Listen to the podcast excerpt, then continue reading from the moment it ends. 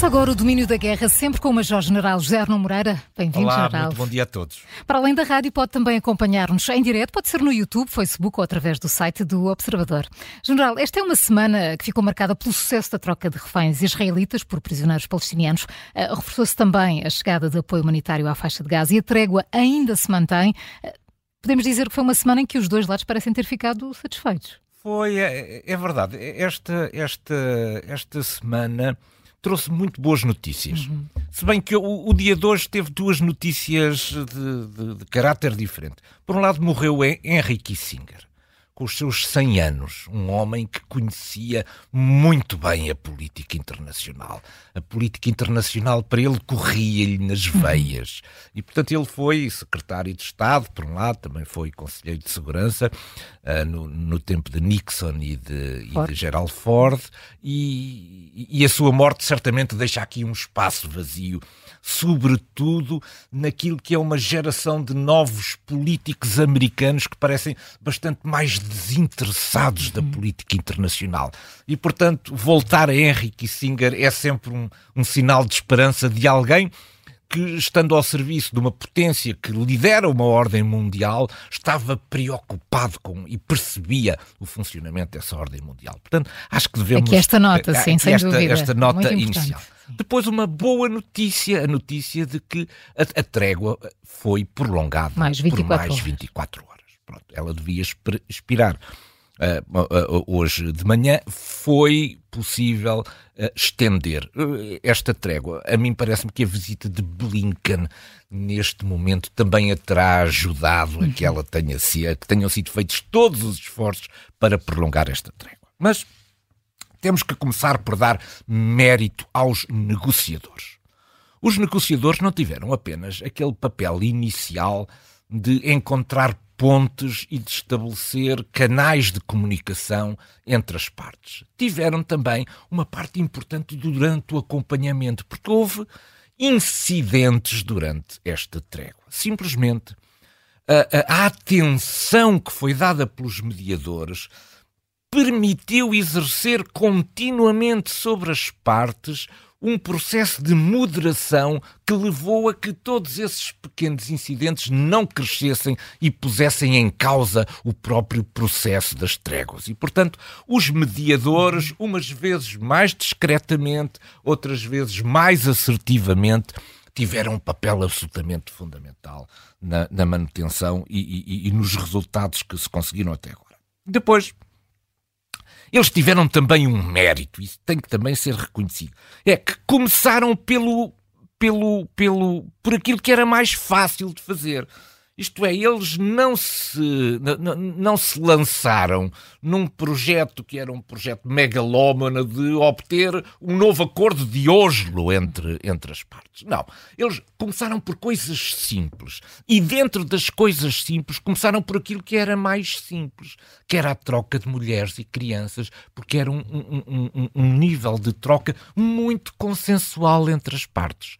Ora, a construção de um processo negocial faz-se também pelo aumento progressivo do nível de confiança entre as partes. E, portanto, é importante, numa estratégia negocial, começar pelo sucesso das coisas que são alcançáveis, simples e que têm um, um nível de risco muito baixo. E, portanto, mérito, sem dúvida, não apenas à capacidade negocial, mas também à estratégia de negociação que permitiu construir esta solução. Bom, os dois, as duas partes ficaram satisfeitas com, com este acordo. E isso nota-se eh, no facto dos quatro dias iniciais, depois de terem, sido, terem tido uma extensão de mais dois dias e de agora mais um terceiro dia, sete dias de trégua. Quem ganhou com isto? Bom, a ajuda humanitária teve, eh, eh, foi insuflada neste período e isso, portanto, também permitiu fazer uma coisa a que não tínhamos assistido e a que talvez não tínhamos dado relevância suficiente. Acalmou a rua. Acalmar a rua. Isto é, esta trégua deu tempo a que as manifestações fossem eh, nas ruas europeias, por exemplo, ou na rua árabe, fossem menos violentas, ocorressem com menor frequência e que, e, e, e sobretudo, permitiu, portanto, respirar uhum. um pouco e, e, dar tempo a que as pessoas se envolvam também do ponto de vista político e os governos encontrem soluções e saídas para isto. E, portanto, houve também este mérito de a trégua trazer um bocadinho de paz social nas, para as sociedades ocidentais e para a rua ocidental e para a rua árabe. E depois trouxe duas vantagens muito grandes para Israel e para o Hamas. Israel conseguiu uma coisa que não era evidente que pudesse conseguir num curto espaço de tempo, em seis dias, libertar esta quantidade uhum. muito grande de reféns. Isto é, é, é, naturalmente que a pressão militar facilitou isto, mas não era evidente que a continuação dessa pressão militar pudesse em seis dias garantir a libertação deste conjunto muito significativo de reféns. Por outro lado, o Hamas ganhou tempo, e o tempo é o grande elemento estratégico de aposta do Hamas é que haja um desgaste e uma pressão por parte da comunidade internacional sobre Israel, que à medida que Israel vai sendo contido na sua, na sua, na, na sua manobra terrestre pelo facto de as pausas uh, se irem sucedendo, a certa altura deixe de haver condições para que Israel possa prosseguir a sua iniciativa convencional pelo facto da pressão internacional se, se estar a construir. Uhum bom, já que chegámos a este entendimento, será que não seria possível fazermos outras tréguas para chegarmos a outros entendimentos? Bom, Portanto, este, eh, eh, estes, estes dois fatores jogaram muito para que esta pausa tivesse um sucesso muito assinalável, quer para Israel, quer para a comunidade internacional, quer para o Hamas. Uh, o general já referiu, mas acho que, acho que estamos todos conscientes que o sucesso desta trégua se deveu de facto ao facto das partes terem estado até agora a trocar reféns uh, por prisioneiros, mas envolvendo apenas mulheres e crianças. Portanto, o que é que pode acontecer quando tivermos de olhar para outros reféns? É que estamos a falar agora de um outro processo negocial. E a mim parece-me que este é um processo negocial muito mais complexo e muito mais difícil. Há aqui duas ou três dúvidas que, que são dúvidas iniciais e que se têm que começar a colocar. Primeiro, os reféns ainda estão vivos. Isto é, temos prova de que existem ainda reféns que, que, que, estão em condições de segurança e disponíveis para se poder continuar este processo? Segunda dúvida: o Hamas sabe onde estão? Isto é, aquilo parece ter sido um processo muito caótico, o processo de tomada dos reféns uh, no, uh, no, no 7 de outubro. E, portanto, geram-se dúvidas sobre quem na realidade está a tomar conta destes reféns. Estão, o Hamas tem algum processo, tem, tem, algum controle efetivo sobre todos os reféns que faltam? Ou muitos dos reféns, entretanto, digamos, desapareceram nos labirintos dos subterrâneos e de todo aquele conjunto muito complexo de organizações de caráter terrorista uh, e, e, e, e, portanto, acabamos por perder o interlocutor. Já não sabemos quem é o interlocutor agora para negociar esses reféns. Esta dúvida é importante para Israel porque o processo negocial com o Hamas só pode prosseguir se o Hamas tiver condições claro, de, entregar, de, de entregar prisioneiros. Se o Hamas, a certa altura, já não tem controle sobre prisioneiros, já não é parte naquilo que pode ser a entrega desses prisioneiros, este processo acaba por falhar. E depois temos que considerar aquilo que me parece que é mais importante. Estamos a mudar o perfil dos reféns que estávamos a negociar como eu disse há, há pouco, até agora o processo era relativamente consensual porque os reféns a trocar por prisioneiros eram mulheres e crianças. E isso, naturalmente, que ficava bem a qualquer uma das partes negociar essa troca. Agora começamos a entrar num perfil diferente de reféns, e o que torna muito mais difícil a negociação. Quais são, eu, eu dividiria este perfil, este, este conjunto de reféns em três perfis diferentes. Por um lado, temos reféns civis que têm um, um elevado perfil político.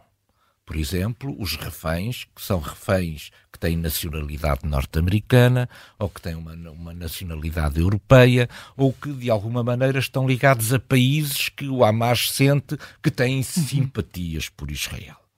Há aqui, portanto, agora um processo negocial diferente, que já não envolve Israel. Este processo negocial agora é um processo negocial que o Hamas quer conduzir com estes países, no sentido de obter vantagens ou de eventuais reconhecimentos, ou de, de reconhecimento de um determinado estatuto, ou compensações financeiras, uhum. políticas, declarações diplomáticas, etc. Há aqui todo um manancial que pode ser gerado pelo, de, de, de de, de, dificuldade de negociação que pode ser gerado pelo Hamas em face deste elevado perfil político. Depois há homens que estão em idade militar e, portanto, para o Hamas também é um aspecto que vai negociar com Israel, mas certamente endurecendo a sua posição negocial. E depois também há eh, pessoas que estavam ligadas ou às forças militarizadas ou que eram pessoas que estavam armadas na altura em que foram capturadas, porque faziam parte, digamos, uhum. da segurança dos, dos, dos kibbutz, enfim, da, da, das comunidades israelitas e até elementos das forças armadas que estejam na posse do Hamas. E isto tem um processo negocial, então, muito mais difícil. Nós não podemos esquecer, no último processo de, de, negocial deste género, que envolveu um, cida, um, um cidadão, eh, um, um, soldado israelita, que o, o Gilad Shalit, esse tal soldado, esteve preso pelo Hamas entre 2006 e 2011. E para ser libertado, foi trocado por 1027 palestinianos. Um por mil. Portanto, e um por mil. Portanto, nós agora estávamos a falar de um para três uhum. por cada criança e mulher libertada de um lado, eram libertados três do lado, uh, do lado sim, palestinianos sim, e portanto, libertados por, por, por, por, Israel. por, Israel. E, portanto, estamos a ver que estamos a, a começar a entrar agora num processo negocial muito mais complexo e com muita mais profundidade. E é por isso que me parece que Israel, para facilitar esse processo, tem necessariamente que voltar às operações convencionais para colocar pressão militar outra vez sobre a estrutura do Hamas. Do Médio Oriente passamos para a outra guerra. Esta semana tivemos neve em Odessa, uma tempestade sobre Moscou, uma reunião dos ministros de negócios estrangeiros da NATO em Bruxelas e o maior ataque de drones uh, a, uh, russos a Kiev desde o início da invasão. Uh, General Arno Moreira, qual é o ponto de situação que podemos fazer neste momento da guerra na Ucrânia? Bom, quando, quando neva em Odessa, isso é sinal que no leste que no leste da Ucrânia há, há, há tempestades e nevões tremendos. E, portanto, este sinal de que o inverno se começa a afirmar, apesar de eu não ter oficialmente chegado, mas, mas já chegou, se já, mas já se faz sentir tremendamente por ali, significa que muito provavelmente nós vamos assistir a uma, uma perda de mobilidade por parte das forças. As operações militares não vão parar, mas elas vão provavelmente mudar a sua natureza em vez daqueles movimentos blindados e da tentativa de conquista de território, provavelmente assistiremos a uma maior tentativa de atrição através de combates de artilharia, etc. Mas há aqui um aspecto que é, que é importante. É que neste momento a, a, a iniciativa a leste tem pertencido à Federação Russa copiando-se que sobre uh, os arredores de Bakhmut, a tentativa de, de cercar a Avdivka, etc. Tudo isso mostra que a Federação Russa conseguiu reunir um conjunto de meios humanos e materiais que lhe permite ter iniciativa militar. Ora, esta iniciativa militar implica movimento e, portanto, a deterioração das condições meteorológicas vai prejudicar o ataque da Federação Russa e vai beneficiar a Ucrânia na defesa destes pontos. E, portanto, a Avdivka, que se tem falado muito se é possível conservar ou não é possível conservar, provavelmente isto irá facilitar também a sua defesa heroica por parte da Ucrânia. Vamos acompanhar isto, mas é verdade que o padrão das operações militares pode estar a mudar. Um dos sinais de que está a mudar foi o ataque no último fim de semana de um conjunto inacreditável de mais de 70 drones enviados sobre uhum. Kiev. Esses drones tinham uma característica, aliás, interessante. Pela primeira vez apareceram drones pintados de negro, para dificultar a sua interseção visual por parte de um conjunto de equipas com sistemas bastante uh, bastante menos sofisticados e que precisam de uma identificação visual dos, dos alvos para poderem sobre eles exercer uhum. fogo e, portanto, eles apareceram pintados de negro e, e Cresces estão-se a, a, a, produzir neste momento, uh, digamos, os ensaios técnicos para ver se esse negro não resulta também de uma nova superfície, de uma nova, de um novo material de revestimento dos drones que possa de alguma maneira absorver os sinais radares e, portanto, dificultar também a sua localização. Mas houve aqui um grande teste. A Ucrânia saiu-se bem deste teste é que não houve mortes. Não houve vários, mortes, houve feridos, mas não houve mortes em face desta avalanche de drones. Mas isto não nos deve, enfim, não, não, não, não devemos ficar descansados com isto. Isto foi claramente um teste. Isto foi claramente um teste. E porquê é que não devemos ficar descansados? Porque se tem reparado nos nas últimas semanas, se calhar provavelmente há mais de um mês, não tem havido a frequência que nós estávamos habituados da utilização de mísseis balísticos e de mísseis cruzeiro. O que dá a sensação que a Federação Russa os está a acumular está a acumular para agora, em altura que considere adequada, fazer a conjugação do aparecimento outra vez dos mísseis balísticos com os, os mísseis de cruzeiro e com os Shahed, eh, com, com, com, com os drones. Ou, ou seja, a estatística tem vindo a mostrar que a, a, Federação Russa está, neste momento, a gastar menos mísseis de cruzeiro e balísticos do que aquilo que eventualmente estará a produzir. E, portanto, isto é sinal de que ela, numa altura que ela certamente definirá, irá fazer conduzir ataques de grande envergadura, outra vez, sobre as infraestruturas críticas uh, ucranianas.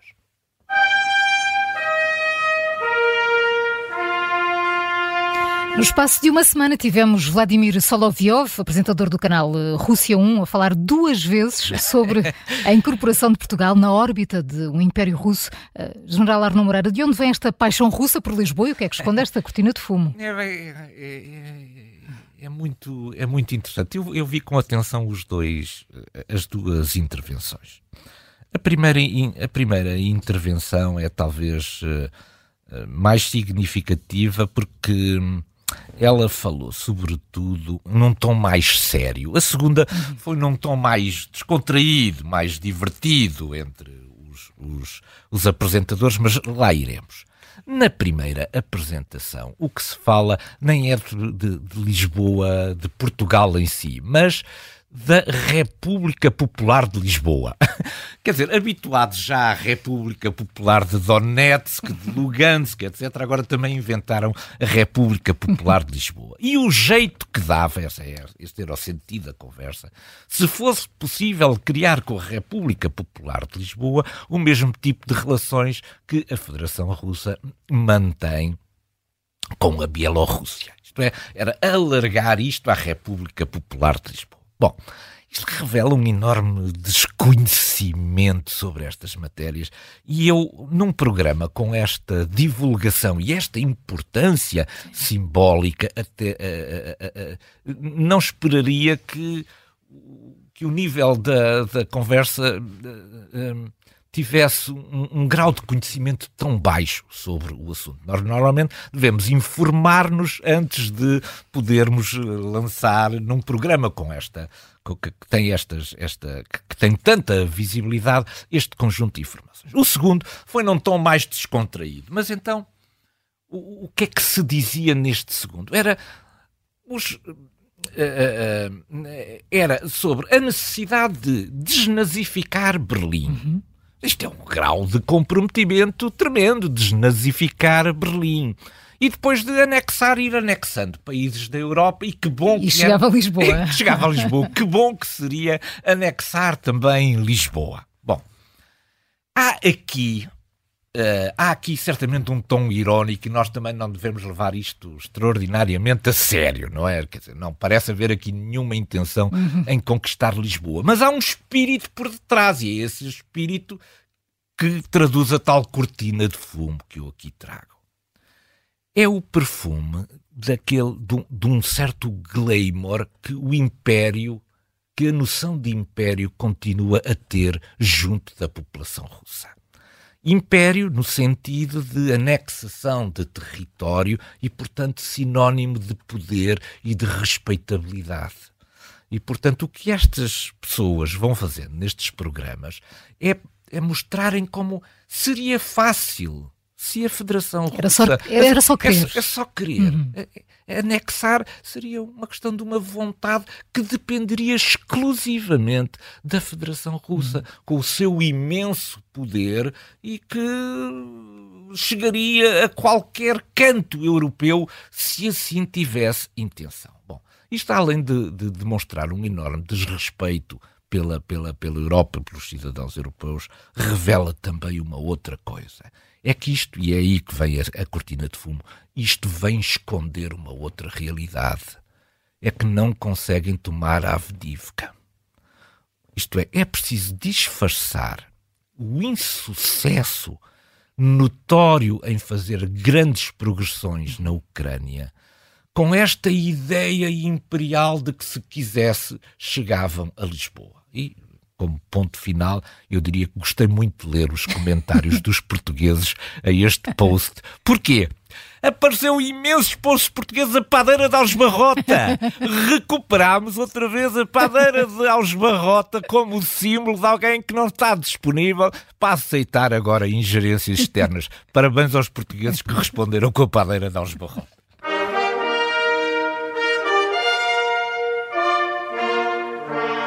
General Arno Morar, hoje o nosso ponto de mira está colocado sobre a candidatura presidencial de Vladimir Putin. As eleições são já em março, olha, como Sim. cá, uh, e ainda não temos candidato. Do que é que Putin está à espera? Pois, é, é que em, em, eu estive a, a, ver este, este, este, este processo e uh, nas notícias de janeiro de 2023 o que se anunciava é que estava em preparação o lançamento da candidatura de Vladimir Putin em janeiro de 2023. Entretanto, passaram estes meses todos e candidatura nada. Não temos ainda candidato oficial. Que ele vai ser candidato, não temos dúvida nenhuma. Mas há aqui uma interpretação que tem que ser feita. É porque é que ele não anunciou ainda a sua candidatura. Ele não, não, não marcou ainda a sua, digamos, não anunciou ainda a sua candidatura, mas já marcou o terreno. Navalny, que era o representante daquilo que poderia ser uma ordem mais liberal, uma visão mais liberal da Federação Russa, está preso e continua a ser condenado em crimes sucessivos e, portanto, vai acrescentando anos de prisão. E o outro candidato possível, que era um candidato de cariz nacionalista, populista, Prigogine, está morto e bem morto. Portanto, ele já lançou, digamos, um desafio a quem procura lançar o seu repto a candidatar-se. Mas ele não apresenta a candidatura, do meu ponto de vista, por, por, por, por outras razões. A principal é que ele não quer nenhuma campanha eleitoral. Uhum. Isto, é, ele não quer ser não quer lançar um processo de campanha eleitoral para o qual não tem não nada, claro. não, está na, não tem nada para apresentar. Uhum onde se vai ter que expor através de comícios, etc., e em face do grau crescente de insatisfação que cresce, sobretudo entre as pessoas que têm os seus entes queridos enviados para a frente de batalha, pode haver surpresas desagradáveis. É por isso que nós temos que ler também o, o, o, desenvolvimento muito recente de que as pessoas, para poderem visitar a Rússia, vão ter que assinar uma declaração em como se comprometem a respeitar um conjunto muito grande de imparcialidades e também nos seus comentários. Portanto, Putin não é candidato porque não quer uma campanha presidencial onde possam vir a lume algumas das grandes questões sobretudo aquela que agora começa a aparecer nos vidros das viaturas da Rússia, que dizem o seguinte: quero o meu marido de volta. General Arnon Morário, também eu quero de volta para a semana. Bom estarei, fim de semana. Bom fim de semana a todos.